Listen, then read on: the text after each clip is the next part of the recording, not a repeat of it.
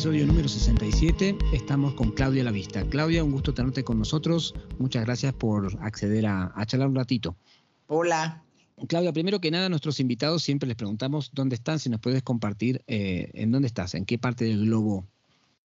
Estoy en Mazatlán, Sinaloa, que es una ciudad preciosa en México que está en el Pacífico, así que estoy literal a cinco cuadras del mar. Qué suerte que tienen algunos. bueno, nosotros nos conocemos hace muchos años, pero quizá los oyentes de los podcasts no, y siempre empezamos este año las, las, charlas preguntándoles un poquito quiénes son antes de contar qué hacen, ¿sí? Porque eh, creemos que siempre estamos definiéndonos a través de lo que hacemos y es interesante también que nos compartirnos quiénes somos. Entonces, si tuvieras que definir, eh, no desde el pasado, no desde el futuro, sino desde este presente que estamos eh, viviendo, ¿quién es Claudia La Vista? Bueno, a ver, pues soy una mujer de 54 años que eh, estoy enamorada de todo, entonces todo me interesa, todo me, da curiosidad, todo quiero saber. Eh, quiero conocer a todo mundo, quiero platicar con todo mundo. Es hay como, a pesar de que a lo mejor decir que tiene 54 años puede sonar a mucho, para mí en realidad es como un momento de mucha efervescencia en mi vida. Tengo muchas cosas que quiero hacer muchos amigos con los que quiero compartir. Tengo una hija maravillosa que se llama Elisa, que tiene 24 años y es cantante. Tengo un perro que se llama Memo. Tengo una abuela de 100 años y una madre de 80. Tengo una pareja que es Alexander, que es cineasta. Eh, y vivo entre Mazatlán y Ciudad de México y bueno, y el mundo, ¿no? También, porque así como muchos de los que nos dedicamos a la danza o al arte, pues nuestra vida es un poco nómada eh, eso y, disfruto mucho la naturaleza y los libros y medito cuando puedo y leo mucho. Pues no sé eso, yo creo que con eso. Bastante, bastante concreto. y en mis ratos libres hago danza. en tus ratos, sí, sí. Bueno, eh, de, los ratos libres vamos a hablar en un momento porque eso es, eso, es eh, como mínimo mm, cuestionable de que tenga tiempos libres. Pero la siguiente pregunta que te queríamos hacer, Claudia, es ¿qué sentís y, que y también de, esta constelación que nos acabas de compartir, no solamente de la danza, ¿qué sentís que te traes al mundo de las artes escénicas o a este mundo? Así que, además de tu curiosidad y tu imbatible energía. A ver, otra vez, ¿cómo que qué siento? ¿Qué sientes que le traes al, mundo, sí? que yo traigo, o sea, que yo aporto que, sí, ¿qué, le traes al mundo de, las artes escénicas o al mundo en general, además de esta energía que, tan, tan, tan vital que tenés? ¿Mm? Híjole, es una pregunta bien difícil de responder porque yo creo que lo que uno trae al mundo es una naturaleza personal y evidentemente todas, todos tenemos una naturaleza propia, pero algunos pues nacemos con esta necesidad intrínseca de comunicarlo y yo comencé a comunicar mis preguntas existenciales, literal, muy joven, empecé como a los 18 años a hacer coreografía y eh, en este trayecto muy largo, ¿no? De los 18 a los 54, pues obviamente he estado en una constante en un constante cuestionamiento de mí misma, del mundo, de mis relaciones, y el oráculo ha sido la danza y la coreografía. Y entonces, pues lo que he aportado en realidad yo creo que no es ni mucho ni poco, pero es lo que es, que es mi propia naturaleza y mi propia visión del mundo y las cosas que he ido descubriendo en el camino. Pero otra cosa que creo que yo he aportado, más allá, digamos, del trabajo creativo, es ser puente, porque me gusta mucho este papel de ser puente. Puente, eh, por ejemplo, en los proyectos interdisciplinares, entonces yo hago muchos proyectos interdisciplinares constantemente. Puente entre países, entonces cada vez que viajo contacto gente de esa comunidad para conectarla con la gente de la comunidad en México o de la Escuela Profesional de Danza Mazatlán o bailarines en México.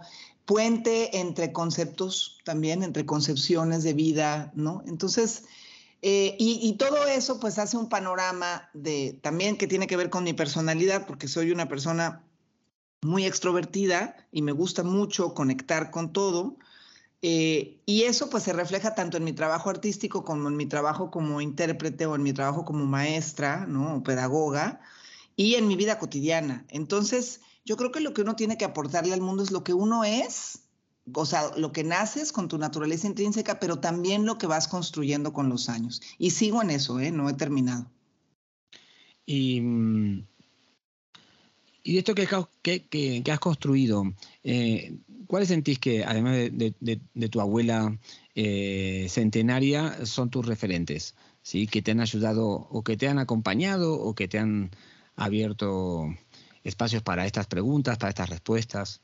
Sí, bueno, mis dos referentes más importantes son mis padres, porque yo nací en una familia muy particular. Mi madre, por un lado, es, ella fundó el movimiento feminista en México en los años 70 Además es eh, documentalista y, cineasta y fue la primera mujer, eh, bueno, una de las primeras mujeres que comenzó a hablar de temas incómodos en los 70 como el aborto, como la prostitución, como la migración y todo eso lo hizo, lo hizo en, en videos documentales. Entonces, pues, eso es una enorme influencia en mi vida. Además, mi madre se va en el 79 a Nicaragua después de la revolución de Nicaragua como internacionalista a fundar el primer canal sandinista y yo en esa época tenía 10 años, así que pues me voy con ella y vivo eh, el triunfo de una revolución de izquierda que evidentemente marca enormemente mi visión de muchísimas cosas en el mundo, eh, porque me, me, genera desde muy chica una conciencia social y una conciencia en relación a la justicia y en relación a los derechos humanos que me ha acompañado toda mi vida y, que ha sido parte de, de, mi pensamiento y de mis acciones. Y por otro lado, mi padre, que es Mario Lavista, que falleció hace dos, años y que pues es un compositor eh, pues fundamental en la historia de la música contemporánea en México. Y mi padre además eh, fue mi gran inspiración, o sea, su música, colaboré con él muchísimas veces, pero Además, era para mí como el faro. Siempre que tenía yo dudas o que comenzaba un proceso creativo, hablaba con mi papá porque mi padre además como una enciclopedia viviente, ¿no? Entonces sabía todo del arte, sabía todo de historia, era un hombre de una inteligencia muy excepcional y de una sensibilidad muy excepcional y fue siempre mi faro y, y, mi gran referente en términos artísticos. Entonces yo te diría que desde la parte humanista, pues mi gran referente es mi madre, y desde, desde la parte artística mi, mi, gran referente es mi padre, ¿no? Y bueno, y luego ya, pues todos los demás referentes que vinieron, pero esos dos, esas dos personas increíbles me marcan desde que nací. Mm, buenísimo. Y mm, qué también, qué, qué te, digamos, si bien venís de, venís de donde venís, ¿no? Como lo contás, que es, era, era muy difícil no sentirse estimulado, ¿no? Este, como, bueno, básicamente imposible, ¿no? Pero, aunque no existen los imposibles, pero me parece que eh, que, también escuchándote es cómo fuiste construyendo, digamos, de, de, estas referencias que estaban en tu casa, en tu día a día, que eran parte de, tu cotidianeidad, perdón, cuando pasabas a los espacios extracotidianos o cuando empezaste vos a, desarrollar tu propio vocabulario, ¿sí? ¿Dónde sentís que está ese vocabulario desde, desde, desde que empezaste hace mucho tiempo a, a, esta, a esta Claudia de hoy? Pues mira, yo, yo creo que el vocabulario es un proceso enorme de construcción, ¿no? Construyes una forma de comunicarte, eh, pero también vas entendiendo qué es lo que quieres comunicar. Y yo siento que todo lo que yo he intentado plasmar artísticamente hablando o, o, en los proyectos en los que he trabajado, viene desde las entrañas, Sebastián. O sea, si me preguntas un lugar en el cuerpo de dónde viene, yo te diría que viene de la panza, de las tripas. O sea, ha sido una necesidad imperiosa. Yo todo lo que he hecho lo he hecho porque he creído en eso absolutamente y fielmente y, y no te puedo decir que viene de un lugar intelectual o racional porque no es cierto. Viene de un lugar eh, intuitivo, viene de un lugar de profunda naturaleza que tiene que ver con las entrañas. Entonces, no lo pude evitar. O sea, yo, yo eh, cuando descubrí la danza, yo tenía 14 años. Antes de eso, yo estudiaba música, estudié música toda mi vida, toqué el cello muchos años, pensé que me iba a dedicar a la música y finalmente, pues no me dediqué a la música porque descubrí la danza gracias a una amiga muy querida que se llama Adriana. Eh, y cuando descubrí la danza me di cuenta que ya me había fregado, o sea, ya no iba a salir yo de ahí nunca porque, ¿sabes? Porque realmente me volví loca, o sea, enloquecí y me di cuenta que yo tenía una inteligencia cinética, que esa inteligencia cinética estaba muy relacionada con poética, ¿no? Como, como persona, no, no todavía no como artista, sino como, como persona, como niña, como adolescente, y que, y que tenía un largo camino para encontrar cómo iba yo a construir un lenguaje entre esa pasión enloquecida por el movimiento, esta poética que pues que todos los seres humanos nacemos con ella y esta, eh, estas preguntas existenciales que me hice desde muy joven porque nací en una casa bueno, yo, mis padres se divorciaron desde que yo tenía tres años, así que yo tenía dos casas, la casa de mi madre y la casa de mi padre. Y eran casas muy diferentes, pero eran casas en las que constantemente se reunían muchas personas. Entonces, yo de niña conocí, por ejemplo, a todas las mujeres feministas en mi casa, porque iban a mi casa a reunirse a hablar, y en casa de mi padre conocí a todos los artistas de este país, porque mi papá trabajó con los coreógrafos, con los pintores, con los actores, con los directores de teatro, y pues pasaban en la casa. Entonces yo desde muy niña vi eso y me empecé a hacer un montón de preguntas. Luego además estudié en un colegio republicano, en el Colegio Madrid, que es un colegio maravilloso porque eh, está, es un colegio humanista y es un colegio que funda su educación además en la filosofía. Entonces, imagínate esos pobres niños cómo salíamos de esa escuela, o sea, ¿no? Eh, pues todos salíamos llenos de preguntas. Y yo, la danza, cuando, cuando me topé con la danza, lo que encontré es que ahí era el lugar en el que yo iba a poder encontrar un camino para, para no solucionar, porque uno no soluciona, sino para descubrirme a mí y descubrirme en el mundo y encontrar un espejo y poderme ver a mí y poder ver al otro. Y en eso sigo y, me parece que ha sido, por eso me fascina la danza, porque es el cuerpo nunca miente y por eso yo te digo que es desde las entrañas, porque ahí no puedes mentir. Mm, mm. ¿Y, ¿Y, cómo estás con ese reflejo a día de hoy? ¿Cómo te llevas con ese reflejo? Fíjate que me llevo muy bien con ese reflejo. Yo, la verdad es que te voy a confesar algo que suena, podrá sonar medio pedante, pero no, te juro que no lo es. Yo sí me caigo bien me gusta estar conmigo, me gusta estar sola. Disfruto mucho estar con la gente, pero también disfruto estar sola, porque además soy hija única. No tengo hermanos ni hermanas, ¿no? Entonces yo los hermanos y las hermanas que tengo, que son un montón, son hermanas que, y hermanos que he elegido, ¿no? Son mis hermanas y mis hermanos de vida. Pero fíjate que yo, yo me siento, eh, eh, siento que es un reflejo que no, que cuando, me, cuando yo me he mentido en la mentira, ¿no? Del reflejo, y esa mentira tiene a veces que ver con el ego, o tiene que ver con que, no sé, te ganas un premiecillo y entonces, ¿no? Algo se mueve en ti, que aparece una, una egolatría por ahí. Híjole, mano, mi espejo es tremendo, ¿eh? Y luego, luego me dicen, no, no, no, no, no, no, no, a ver, no, mira, estás llena de bolas, ¿no? Estas, todas estas cosas también forman parte. Este, hay otras partes que son grotescas, hay muchísimo que trabajar porque en realidad todo el ego y los premios y los viajes y los reconocimientos son en realidad un espejo de humo. El verdadero espejo es otra cosa. El verdadero espejo es como una piedra de obsidiana.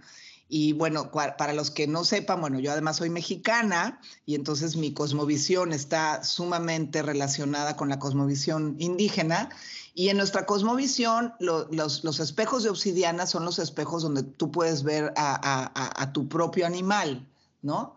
Eh, y, entonces yo he visto ese espejo muchas veces. Y pues mira, en ese espejo veo dos cosas. A ver, va a sonar muy raro, pero veo una tortuga vieja y veo un águila.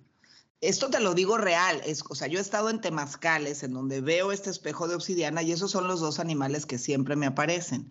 Entonces es como una especie de sabiduría antigua mezclada con un animal que se quita la, el pico, ¿no? ¿Sabes? Estos, estos, las, las, águilas se quitan el pico cuando, cuando deciden que es hora de, de partir de este plano. Y yo un poco eso lo interpreto como que uno constantemente como artista se tiene que estar quitando el pico, o sea, es decir, tienes que estarte reinventando constantemente y nunca llegas a ningún lado. No llegas a una cima porque la, la vida no se trata de llegar a una cima de nada, la vida se trata de recorrer un gran camino con una mochila en las espaldas y recolectar tesoros que no te vas a llevar, que no vas a poder cargar contigo, que se quedan en tu alma y en tu experiencia, ¿no? Pero que no son, no corresponden al plano de lo material. Y entonces, pues, ya me perdí, ya seguramente voy a perder al público, pero me refiero a esto, o sea, hay un espejo de humo y hay un espejo que es el verdadero, que es el interior. Y ahí pues tú te confrontas contigo y pues no te puedes hacer güey. Si te haces güey es un error. Para los que no sepan mexicano, ser güey es haces el tonto, ¿sí? Eh, em, traducimos.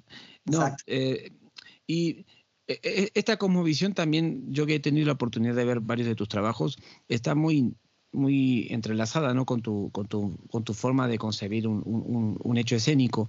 Em, ¿Cuánto de ti y cuánto de la, de la gente que, con la que bailas eh, cuando no estás en escena eh, eh, termina, termina transponiéndose ¿sí? de esta cosmovisión?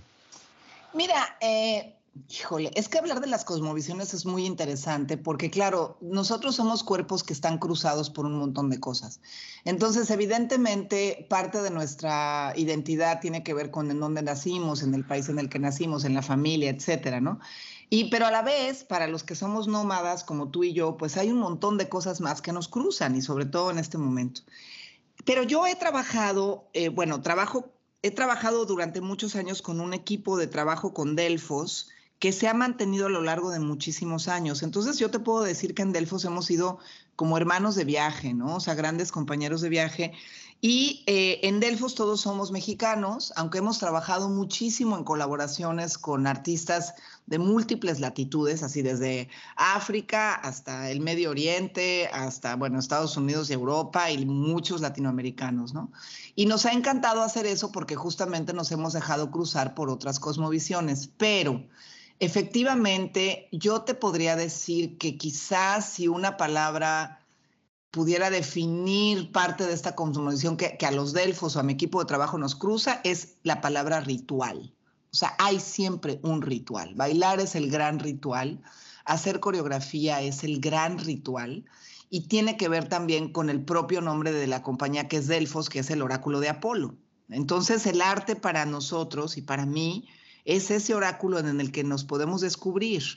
Es esa pitonisa que te dice las cosas que nadie más te va a decir, ¿no? Es este espejo que te digo de obsidiana también, pero todo eso tiene que ver con los rituales.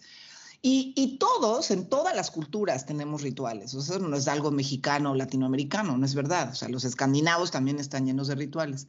Eh, pero efectivamente aquí eh, estos rituales tienen que ver con las entrañas también. Los mexicanos somos muy de entraña, ¿no?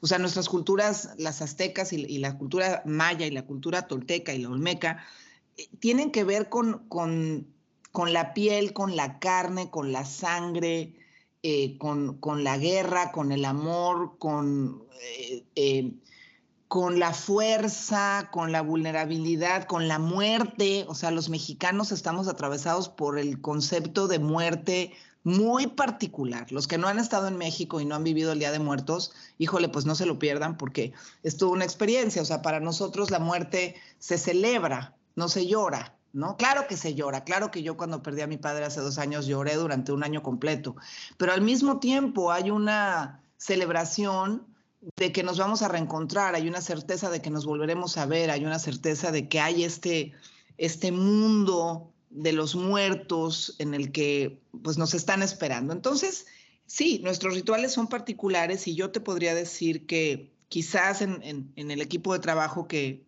del cual yo formo parte, que es Delfos, pues el ritual ha sido parte del cotidiano y quizás ahí se ve lo mexicano más que en las plumas o más que no en estas postales de México de la carretita con el burrito. No, no, eso no es México. México no tiene nada que ver. O sea, sí, sí es eso, hay una parte de eso, pero va mucho más allá que esa postal, ¿no?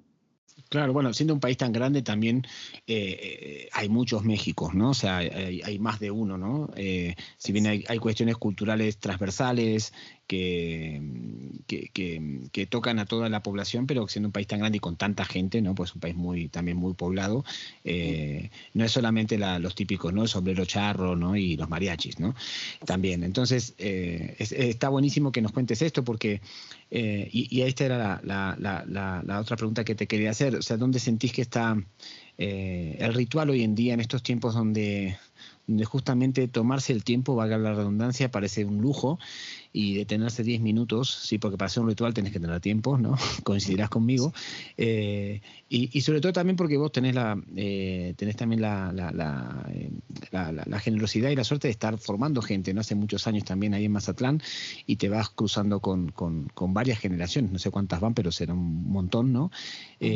¿Dónde sentís que está el, el, el, lugar del ritual que para mí, por lo menos quizás es, mi visión, tiene que ver con tomarse un tiempo. Sí, definitivamente. Este, pero yo creo que los rituales, fíjate que nosotros en el 2013 hicimos una segunda versión de la consagración de la primavera, que es el gran ritual musical, ¿no? O sea, el gran ritual del siglo XX sonoro es la consagración de Stravinsky. Y, fue muy interesante porque ahí planteábamos, el ritual era el eje de la pieza y que la pueden ver por YouTube, por cierto, ¿eh? ahí si buscan la consagración de la primavera dos, eh, Delfos Danza Contemporánea la pueden ver. Pero eh, usábamos objetos cotidianos y, nos dábamos cuenta que el ritual eh, estaba en lavarte los dientes, en lavar los trastes, en sacar al perro, en barrer la casa. O sea que eh, los rituales están, pueden estar en las pequeñas cosas. No tienes que irte a la pirámide del sol y, poner copal, ¿no? Y este, y entonces hacer una ceremonia chamánica. No. Los rituales están, puedes hacer un ritual en dos segundos y decir, ok, estos fueron los dos segundos de mi ritual. Pero yo creo que los que nos dedicamos al arte tenemos un, un gran privilegio, la verdad, porque pasamos muchas horas en nuestro oficio y para mí yo cada vez que entro a un salón, entro a un espacio sagrado, la verdad, o sea, sacro, ¿no? No, no, no tiene nada que ver con lo religioso lo que estoy diciendo. Tiene que ver justamente con ese espacio en donde vas a encontrar un poco de silencio o de ruido para eh, descubrir algo que no conoces, ¿no? Y, y para mí los rituales son eso, son el espacio para honrar para descubrir cosas que no conoces, para reconocer, para reconocerte, para confrontarte, para darte de topes en la cabeza. No todos los rituales son así una belleza, ¿no? Medio, medio New Age, hipiosa, no. O sea, hay rituales que te parten el cerebro en dos. Y yo creo que parte, eh, parte de lo que hacemos los artistas es justo eso, rompernos el cerebro en dos para que salga de ahí aquello que tiene que salir que es verdadero, o el cuerpo. Y yo siento que los que trabajamos con el cuerpo, pues tenemos ese enorme privilegio que a veces a lo mejor no lo, no lo nombramos así o no, lo, o no lo tenemos consciente de esa manera, pero sí, nos damos ese tiempo de respirar, de conectar con el movimiento, de entendernos, de entender al otro a partir de ese espacio en la danza, ¿no? Entonces yo sí, tengo muchos tiempos de ritual al día, incluidos cuando saco a mi perro a pasear.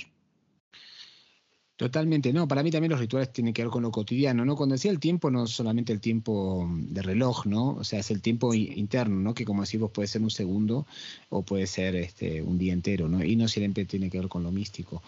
Pero es muy bonito escuchar tu mirada porque conociéndote sé que esto lo llevas a la práctica, ¿no? Y cuando uno se encuentra con alguien que su, su narrativa y su práctica y, su esencia están de la mano, ya te genera, por lo menos a mí me genera mucho respeto.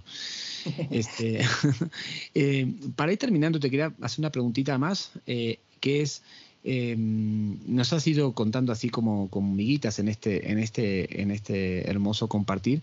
Eh, ¿Qué es lo que sientes que te, que te llevas ¿no? de, de todo este mundo escénico y de este mundo en general que nos estás compartiendo a día de hoy? Ay, pues híjole, a ver, este, son un montón de cosas, pero bueno, a ver, uno, no me llevo todavía nada porque todavía no me voy a ir, ¿no? Aquí sigo. Entonces, eh, creo que lo que me, lo que me mueve a seguir haciendo danza, a seguir, por ejemplo, sosteniendo un espacio como la escuela profesional de danza de Mazatlán, a la cual además vas a venir muy pronto y estamos muy felices de recibirte, o, lo que me lleva a seguir sosteniendo proyectos que tienen que ver con la danza, es, eh, híjole, la belleza de la conexión, Sebastián. O sea, creo que a mí lo que más vitalidad me da es cuando conecto no nada más conmigo, que sin duda la danza me, me, ayuda a conectar conmigo misma, sino conecto con las demás personas, conecto con el mundo, conecto con otras ideas. Eh, literal, es como cuando conectas una computadora y entonces la computadora prende. A mí cuando conecto con las cosas, prendo, me prendo. Literal, así como en México tenemos esa expresión, ¿no? Híjole, estoy súper prendida. Y estar súper prendida significa tener emoción, significa estar entusiasmada. Y eso un poco me lleva a como empezamos esta charla hoy, ¿no? Que yo te decía, ¿quién soy? Pues soy una persona que tiene muchas ganas y que tiene mucha curiosidad y estoy llena de preguntas sin resolver. Entonces quiero seguir en este mundo haciendo lo que hago porque quiero seguir encontrando esas respuestas, pero sobre todo quiero seguir encontrando preguntas nuevas porque quiero seguir conectada. Mm. Entonces, me, de la danza no me llevo nada más el movimiento, sino me llevo el movimiento, el pensamiento, las conexiones, las relaciones, la experiencia de los viajes, ¿no? De poder viajar a muchos países y entender otras culturas. Me llevo también los momentos duros, confrontativos, que me han hecho eh, darme cuenta de errores míos o de formas de pensar con las que ya no coincido conmigo misma del pasado, ¿no? y, me, y, la danza creo que me da esta oportunidad de decir, no, por ahí no es, es por acá, ¿no? Como la improvisación, la improvisación por eso es maravilloso ejercerla todos los días, porque te permite decir, ah, por acá, no, ahora por acá, ahora por acá. Y yo creo que vivimos en un sistema tan encuadro, o sea, como encuadrado, tan rígido, tan con unas estructuras tan eh, arcaicas y tan obtusas que mm. poder tener un espacio en el que puedes ser una persona en expansión, pues es un regalo increíble del universo que no cambio por nada. Totalmente. Pues muchas gracias, muchas gracias por, por, por esta... Porque cada vez que escuchándote es imposible no, no conectarse con la emoción y con las imágenes. Así que este, se nota que te has trabajado mucho, Claudia. Le he hecho ganas, le he hecho ganas. Mucho, mucho. Bueno, mira, para terminar tenemos un ritual que empezamos hablando de rituales este año, que es que cada invitado le deja una pregunta al que sigue. Entonces, vos tenés una que te han dejado, que te la vamos a decir después, pero sin saber quién va a ser nuestro próximo invitado, ¿qué le preguntarías? A ver, la pregunta creo que sería, cuando amanece, cuando se despierta en la mañana y abre los ojos, ¿cuáles son sus razones para sonreír? Perfecto. bueno, mira, a vos te dejado una pregunta, em, Xavier Granada. Y la pregunta, sí, Xavier Granada, un productor, te ha dejado una, es productor y, manager de, Barcelona, de teatro, danza y cine. Y te ha dejado una pregunta que dice, si pudieras tirar 10 años para atrás, ¿dónde creerías que estarías en el presente? Aquí donde estoy, caray.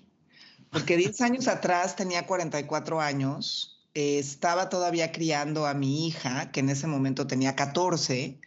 En ese momento yo vivía aquí en Mazatlán, en una casa muy, muy linda con, con mi hija y, y, el papá de mi hija, que ya no es mi pareja, que es Omar Carrum.